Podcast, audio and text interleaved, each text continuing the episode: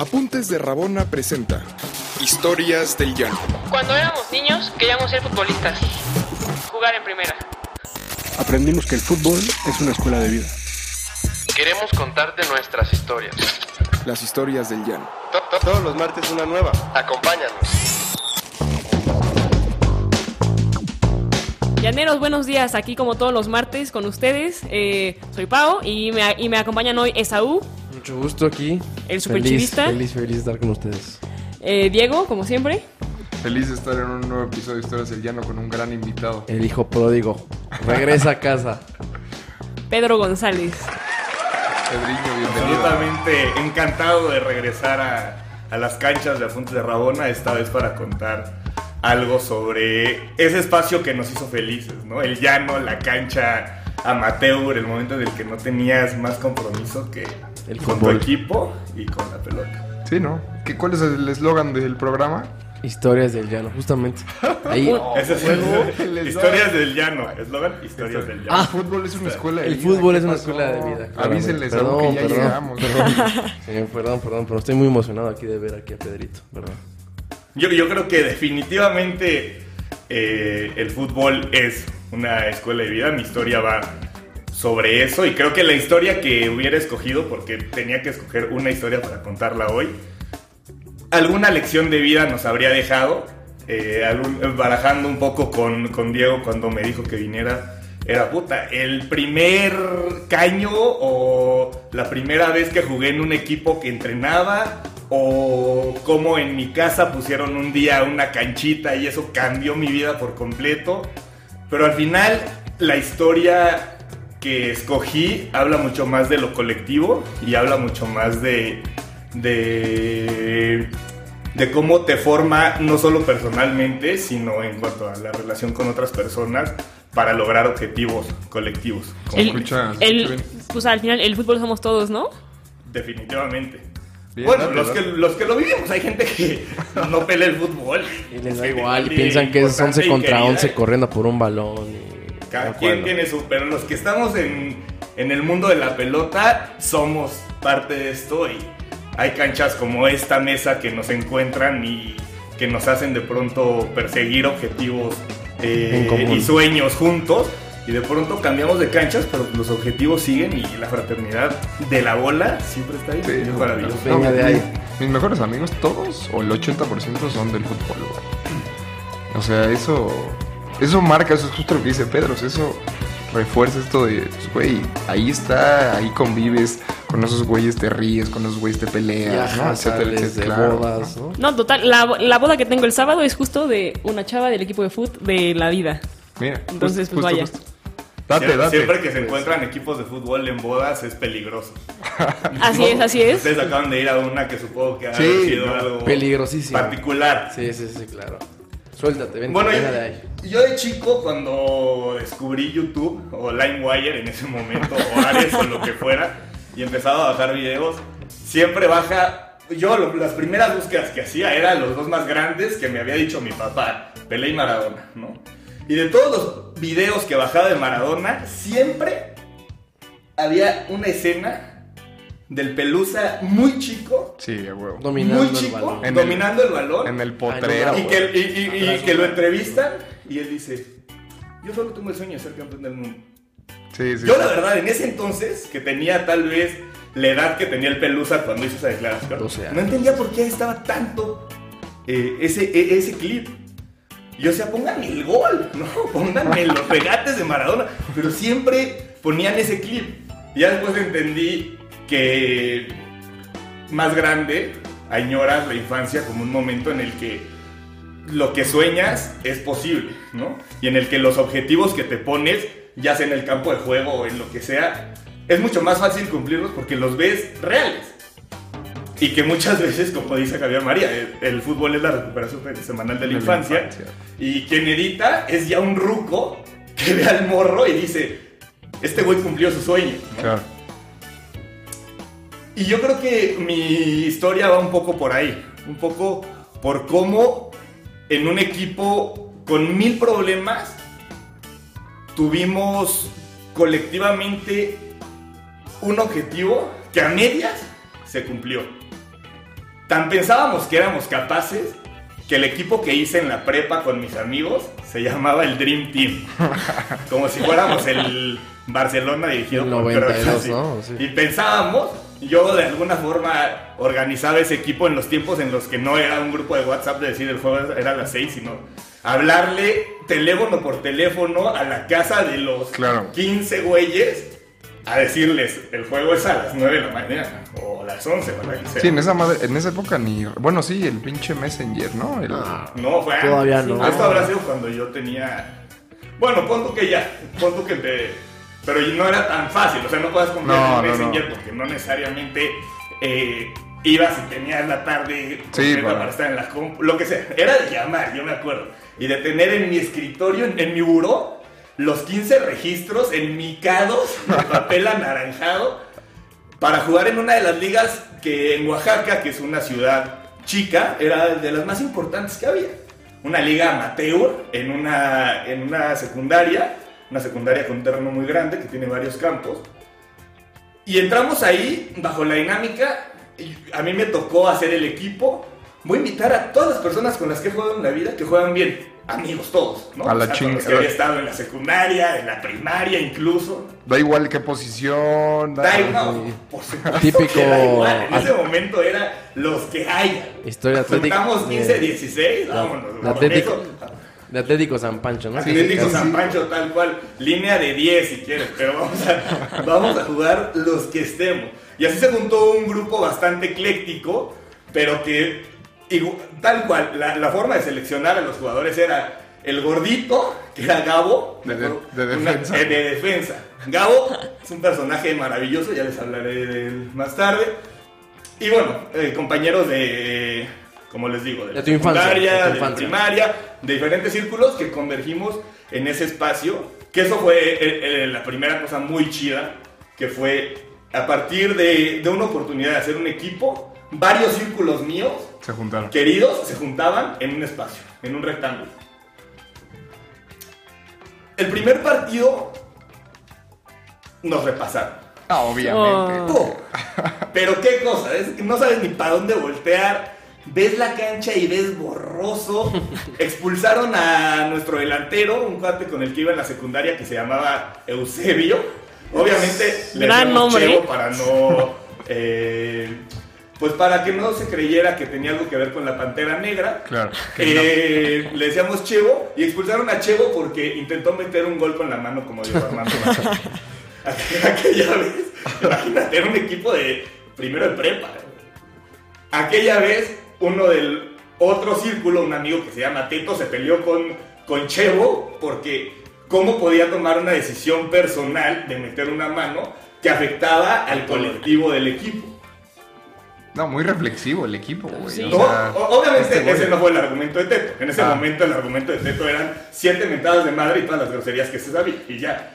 Pero sí un poco en el fondo era eso. Era como venimos desde X lado hasta los campos. Era un partido entre semana además por media jornada. Con tarea de por medio, exámenes, ¿no? Con tarea, examen, para que se te ocurra meterla. Sí, nos pasas a joder a todos. Sí, claro. El siguiente partido tuvo varias particularidades. La primera fue que Gabo, mi queridísimo Gabo, amigo de desde la primaria, que es una persona robusta, robusta, fuertísima, pero fuerte, fuerte, pero la persona más adorable que es bueno imaginar. Más que O sea, de, de- de ser zipizapo, estar sonriendo todo el tiempo y ser tiernísimo. Ese es Gabito. De hecho, le decíamos Gabito porque Gabo era un, un sobrenombre que iba mucho con su físico, pero teníamos que hacerlo diminutivo porque su personalidad era muy enternecedora y sonaba demasiado grave decirle Gabo. Y entonces, muy fiel a su, a su físico, se aventó una barrida de un salto de longitud de 3 metros que se llevó dos tobillos. Eh, a pesar de que, pues, correspondiente a su personalidad, él iba a por la bola, nada más que no llegó. Expulsaron a Gabo. Después pasaron cosas como que se me rompieron mis zapatos de fútbol favoritos, metimos nuestro primer gol del torneo y me disloqué el hombro, una lesión que aquí el médico Saúl me podrá decir. Eh, no es nada fácil de recuperar. Todavía tengo los ligamentos de- del lado derecho bastante afectados. Y Diego, que jugó fútbol conmigo, Sí, todo el tiempo. sabe que lo padezco Muy frágil de ahí. constantemente. Pues bueno, fue en el Dream Team. Y así fue nuestra historia. O sea, no, podría contar cada partido, pero, pero es lo mismo, ¿no? O sea, metimos ese gol y la lesión y todo. Pero con el penal de Gaby, todos los partidos nos metían 7-1. Si nos iba bien, metíamos dos goles, pero nos metían 14. Era una cosa. Pero éramos jugadores buenos todos. Tal vez Gavito no, pero. Y sin- y sin- pero- oye, sin entrenador. no, no, no, sea, el llano, papá. Esto es historia del llano. el llano. Así. No, igual y pudiste jalar al papá de. No, Sí, claro, no, claro. No, no, éramos Al- puro, puro compa, puro güey de 14 años, jugando ahí como Dios nos daba a entender. La alineación era casi que poníamos el 4-4-2 de a como estaban eh, en el bonche las, las, eh, los registros, ¿no? Pa, pa, pa, bueno, ahí te tocó de volante por izquierda, pues vas de volante por izquierda y hazle como quieras, pues bueno, dale.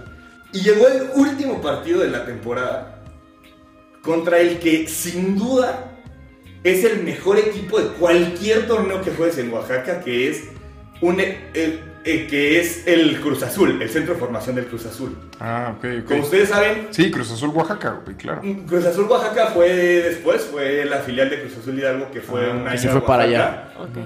Pero en Oaxaca, en la costa, en una ciudad que se llama La Laguna, hay una Filial, una filial. una fábrica de cemento Cruz Azul. Ah, ok. Ok. Entonces, como la región, el estado más bien tiene mucha relación con, con la cementera Cruz Azul, hay centros de formación del Cruz Azul en muchas ciudades y muchas localidades Aledañas. de a- Oaxaca, aledañas del estado. Ah, ok, en general. Y obviamente los centros de formación de Oaxaca son los más robustos. Tienen un montón de jugadores. No, de, de hecho, por eso hay tantos oaxaqueños en el fútbol mexicano. Javier Aquino, claro. Javier Aquino. Aquí no. Osorio, casi todos vienen de, Allá. de formación del Cruz Azul. Entonces, jugar contra el CEFOR, así le decían, centro de formación del Cruz Azul, en cualquier momento, en cualquier torneo, era prácticamente un partido perdido, ¿no? Mientras nosotros éramos un equipo que llegaba y el registro y puta dale al vecino porque si no, no nos vamos a juntar y no, este, que nos echábamos una torta en el medio tiempo. Mientras éramos esos, La el naranja, Cruz Azul ¿no? era un equipo que llegaba una hora antes para calentar, que tenía dos uniformes, Maleta. que tenía maleta, que tenía tacos. entrenador, y el entrenador tenía auxiliar, que tenía unas canchas de primera y que tenía además 11 jugadores titulares, 11 de banca y todos por, o sea, o sea, eran 23 los que iban a cada juego. Sí, no, imposible, imposible. Era imposible. Y este era nuestro último partido de la temporada regular y obviamente de la temporada porque no clasificamos. Ya con- en el partido 2 Ya con- quedamos eliminados. Con menos 50 de diferencia. Menos ¿no? 50 goles de diferencia y cero puntos. Cero. cero puntos, claro. Y jugamos contra el Cefor y uno de los compañeros del equipo que es uno de los grandes amigos de mi vida que se llama Keylan, hoy un chef al que le va bastante bien en Estados Unidos, está en California. Su papá es agricultor y siembra jitomates. Holandés que fue marinero en Alaska y un día llegó a Oaxaca y dijo, acá me quedo. Y se fue a la- al monte, aprendió a hablar español con los agricultores y e- echó a andar un changarro de agricultura y de sembrar jitomates. Entonces ustedes podrán imaginarse lo elocuente que era esa persona, ¿no? Lo que es Eric Ulrich. Gran amigo también, pero bastante obtuso en sus relaciones con las personas. No era de esos que llegaba, te agarraba el pantalón y te aventaba 5 metros porque se le ocurrió, ¿no? Eh, y aquella vez, muerto de la risa de que éramos un equipo poco exitoso, porque así es Eric, nos dijo, "Ja, ja, ja, si le ganan al Cruz Azul, a todo, a todos, hasta a sus papás, de los que ven, les voy a invitar un Gatorade. En ese momento eso era, en ese momento fue una burla, ¿no? Fue como, si no ganamos ni al, ul- o sea, el equipo que está apenas arriba de nosotros, no le vamos a ganar al Cruz Azul. Ni que fuéramos el Alcorcón contra el Real Madrid. Eh, spoiler. y empezamos a jugar. Algo hubo en ese partido en el que por primera vez en toda la temporada pusimos por encima la colectividad del equipo Por lo individual, ¿no? sobre lo individual. Yo tengo muy marcado ese partido porque fue la primera vez en mi vida, yo jugando fútbol toda mi vida, en la que no corrí toda la cancha. O sea, yo me sentía con la responsabilidad, siempre que jugaba fútbol, de ser el que presionaba al portero y el que sacaba la bola en la línea. Y el que desbordaba en el tiro de esquina, pero también el que repartía el juego en el centro del campo. Yo sentía esa responsabilidad siempre. Y así había un montón de jugadores que se sabían buenos en hacer algunas jugadas o en alguna función, pero querían hacer de más. Y no, no, no hablamos nada. Aquí ya ves que hubo algo. No sé si fue lo del Gatorade o lo de la bebida hidratante. Patrocina Gatorade, échate una, aunque sea una rejita de Gatorade. No sé si fue lo del Gatorade, pero todos jugamos al pie de la letra. Y ganamos, naturalmente. Y como homenaje, nada más como homenaje, porque fue un momento muy importante para el fútbol llanero en mi vida y para cómo conseguir, cómo concebir a los equipos. Quiero recordar el 11 de aquella vez. Dale, dale, Venga, dale. Ya Date. con ese me voy. El portero toda la temporada fue Adrián, el veteran, El veterano. que creo que tú conoces. Aquella vez no fue, pero fue eh, un amigo que se llama Juan Pablo Coutinho, que le decíamos el Cherokee Pérez. Ah, El. Cherokee Pérez al arco. Chisco, el cachirul, el que llegó a completar el equipo El de jugó los de lateral. 35 años. Samuel y Gavito, Gavito reivindicándose. Y Eugenio de lateral izquierdo. Ah, un saludo al Gusto. Animal Cebú. Un amigo, un buen amigo, Iván y yo, jugamos en el centro del campo. Keylan, el del padre agricultor, de volante por derecha. Y Teto, el que se peleó aquella vez con Chevo, jugó de volante por izquierda. Chevo no fue. En la punta. Y en la punta, Nava, Daniel Nava, jugadorazo, y Kevin, que en ese mismo partido le rompieron el muslo y aún así, no, lo cambiamos, pero jugó, jugó bien. Bueno, pues aquella vez para mí fue una historia, un momento llanero determinante porque no solamente fue un momento de gozar como un underdog de una victoria maravillosa, de una vi- victoria inesperada, La única. pero que al principio, cuando concebí- concebimos el equipo, cuando lo imaginamos, lo vimos posible. Como ese Maradona que decía, yo quiero ser campeón del mundo. Nosotros fantaseábamos con ser un equipo capaz de ganarle al Cruz Azul, de competir con ellos. Dimos una temporada para el perro, pero al final, solamente por alguna conexión, por un estado de ánimo, competimos con el Cruz Azul. Esa es mi historia del llano y me conmueve recordarla. Chingona. Chingona. El primer gran, tu primer equipo, obviamente. O sea, Había tenido otros equipos, pero este equipo es significativo porque yo lo, o sea, fue un equipo que juntaba amigos míos de diferentes etapas de mi vida.